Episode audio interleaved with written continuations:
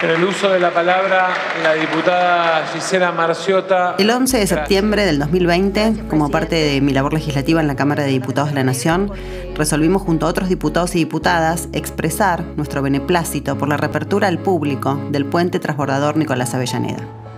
En el texto del proyecto se relata brevemente la historia de este puente móvil que había dejado de funcionar en la década del 60 un vagón que se desplaza de orilla a orilla del riachuelo, conectando el barrio de La Boca y la localidad de Avellaneda, Isla Maciel. Además de su funcionalidad para las personas que necesitan cruzar el río diariamente, el puente es un auténtico tesoro patrimonial. En el mundo se construyeron muy pocos transbordadores de este tipo. El más antiguo es el puente Vizcaya, en España, inaugurado en 1893. En la actualidad solo sobreviven ocho, y uno solo en América Latina, el puente transbordador Nicolás Avellaneda. Hoy quiero contarles un poco más de su historia, que seguí con atención como diputada y que se conecta con un modo de evitar la ciudad de Buenos Aires, valorando sus más importantes legados. Muchísimas gracias, presidente. Soy Gisela Marciota. Acompáñame por Buenos Aires en este podcast de Gente en Movimiento.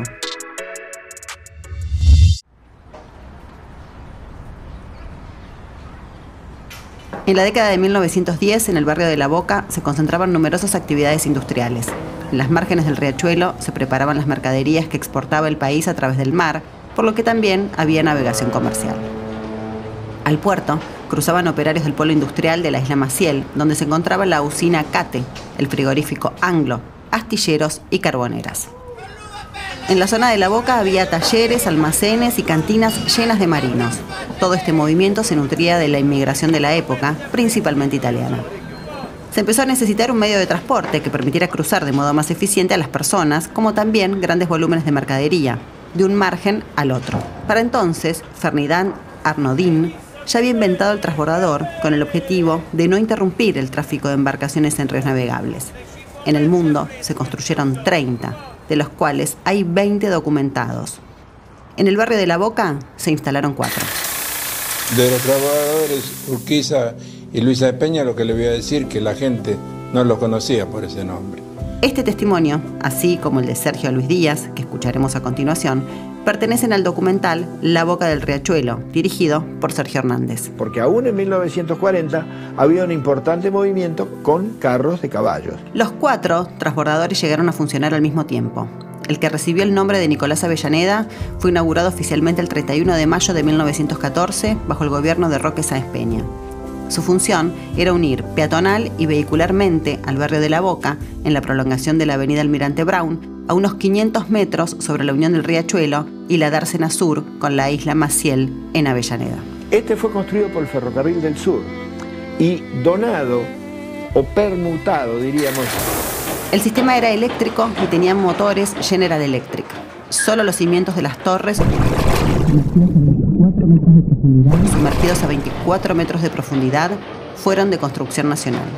Podía manejarse desde la casilla de la plataforma como también desde la casilla de máquinas. Hacía decenas de viajes por día, sin interrumpir el tráfico marítimo, que era el objetivo. Cruzar de un lado al otro insumía aproximadamente cuatro minutos. El transbordador llevaba pasajeros, peatones, llevaba vehículos, que podían ser autos, camiones, carros, sobre todo los carros, que eran los que no soportaban la subida por el puente nuevo, y estaban preparados con rieles tranviarios. Paralelamente había un servicio de botes, pero las miles de personas que cruzaban solían usar el transbordador, que por el mismo precio aseguraba el viaje de ida y el de vuelta. Cuando estaban más apurados no era tan conveniente, ya que el proceso de carga podía demorar un poco. El transbordador se convirtió en un emblema para el paisaje del río y su zona portuaria. De 53 metros de altura, símbolo de la llegada de la revolución industrial al país, era la puerta de entrada al riachuelo. Esa imagen se difundió especialmente a través de las pinturas de Quinquela Martín. Tal es así que en el 2014 el Museo Quinquela Martín organizó una exposición sobre el transbordador por el centenario de su inauguración. Todavía no se había concretado la buena noticia de su reapertura del puente y el puente ha quedado como un, un ícono de la boca, digamos, es una imagen emblemática que, hace reconocido a este barrio, una de las, de las que acompañan a, a la calle Caminito. El tema fundamental que a mí me motivó a estar presente en esta muestra es un tema que tiene que ver con la identidad, la identidad boquense y la identidad eh, de nuestro arraigo, porque si no sabemos de dónde venimos, difícilmente vamos a saber a dónde vamos. El transbordador era un ícono de la ciudad antes de que existiera el obelisco, que fue construido recién en 1936. El enorme puente se emparentaba en estilo con la poesía industrial de la Torre Eiffel de París, que databa de unos 25 años antes. Apareció también en una película protagonizada por Luis Andrini, llamada Riachuelo, de 1934. En el afiche se ve el transbordador en el fondo del personaje de Sandrini, llamado Berretín. Hay varias escenas donde la estructura de hierro cruza el cielo mientras los trabajadores cargan y descargan mercadería en el puerto, y es el marco de distintos encuentros con la mujer de sus sueños. Buenas noches, Berretín. Buenas noches. Asiéntese. Dígame, Juanita. Me falta mucho para aprender a escribir. Sí. Eh, es que es difícil, ¿eh? Si fuera en chino, claro, es más fácil. En chino son todos palitos. El crítico, Domingo Di Núbela, consideró que la película tenía imágenes ambientales que ampliaban la visión de la obra de Quinquela Martín. En 1940 se inauguró el puente carretero y peatonal Nicolás Avellaneda a solo 100 metros del transbordador, lo que colaboró en que fuera cayendo en desuso. Sin embargo, no es un trayecto seguro, ya que los peatones tienen que exponerse al pesado tránsito de vehículos. Como cuenta Juan Bautista Romano, ingeniero electromecánico, el mecanismo se descompuso y ya no volvió a ponerse en marcha. Durante décadas permaneció oxidado y destruido. Este testimonio pertenece al programa Científicos Industria Argentina. El óxido en 100 años avanzó mucho y se deterioró, se deterioró bastante la estructura del puente, sobre todo en las partes bajas, donde la corrosión que infringe el riachuelo es más poderosa. Para seguir caminando en este ámbito A mediados de la década del 90, el gobierno de Carlos Menem estuvo a punto de venderlo como chatarra ferroviaria. Afortunadamente, la lucha de los vecinos, apoyados por legisladores porteños, no fue en vano y lograron preservarlo.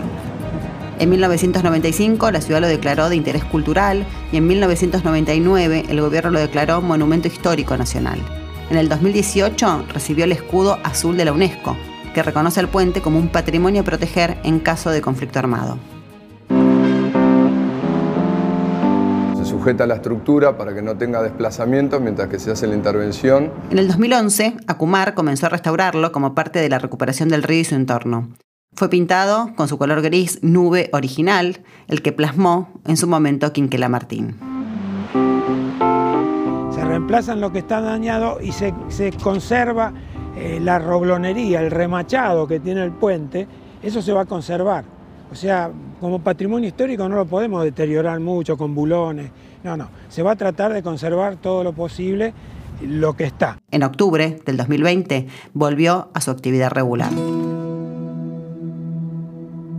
El puente transbordador Nicolás Avellaneda, que une el barrio porteño de La Boca y la isla Maciel en Avellaneda, volvió a funcionar hoy después de más de 60 años de inactividad. Escuchamos testimonios de usuarios tomados por el canal de la ciudad el primer día de sus actividades. Porque nos queda mucho más cerca las farmacias, los trabajos para la gente también. A mí me sirve, voy a buscar mercadería de aquel lado y me sirve mucho para no ir tan dar tantas vueltas con colectivo. Muchos de mis vecinos tenían que cruzar caminando el puente y era un peligro, la verdad. ¿Qué este puente te viene bien? Pero desde 10. ¿Por qué? Porque por, no puedo pasar por arriba, por, por los camiones, por los vehículos en sí. Es un peligro. El trabajo de reconstrucción fue en sí mismo otro hito de la historia del transbordador. Así lo expresa el ingeniero Sebastián Sarasqueta.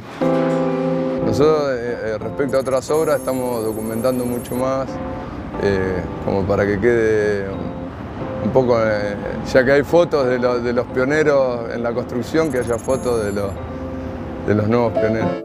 La figura del transbordador se imprimió no solo en las obras de Quinquela Martín, sino también en las paredes del barrio de La Boca, menús de restaurantes y postales. Hoy podemos decir que gracias a un ejercicio incansable de recuperación y memoria, vuelve a estar en movimiento.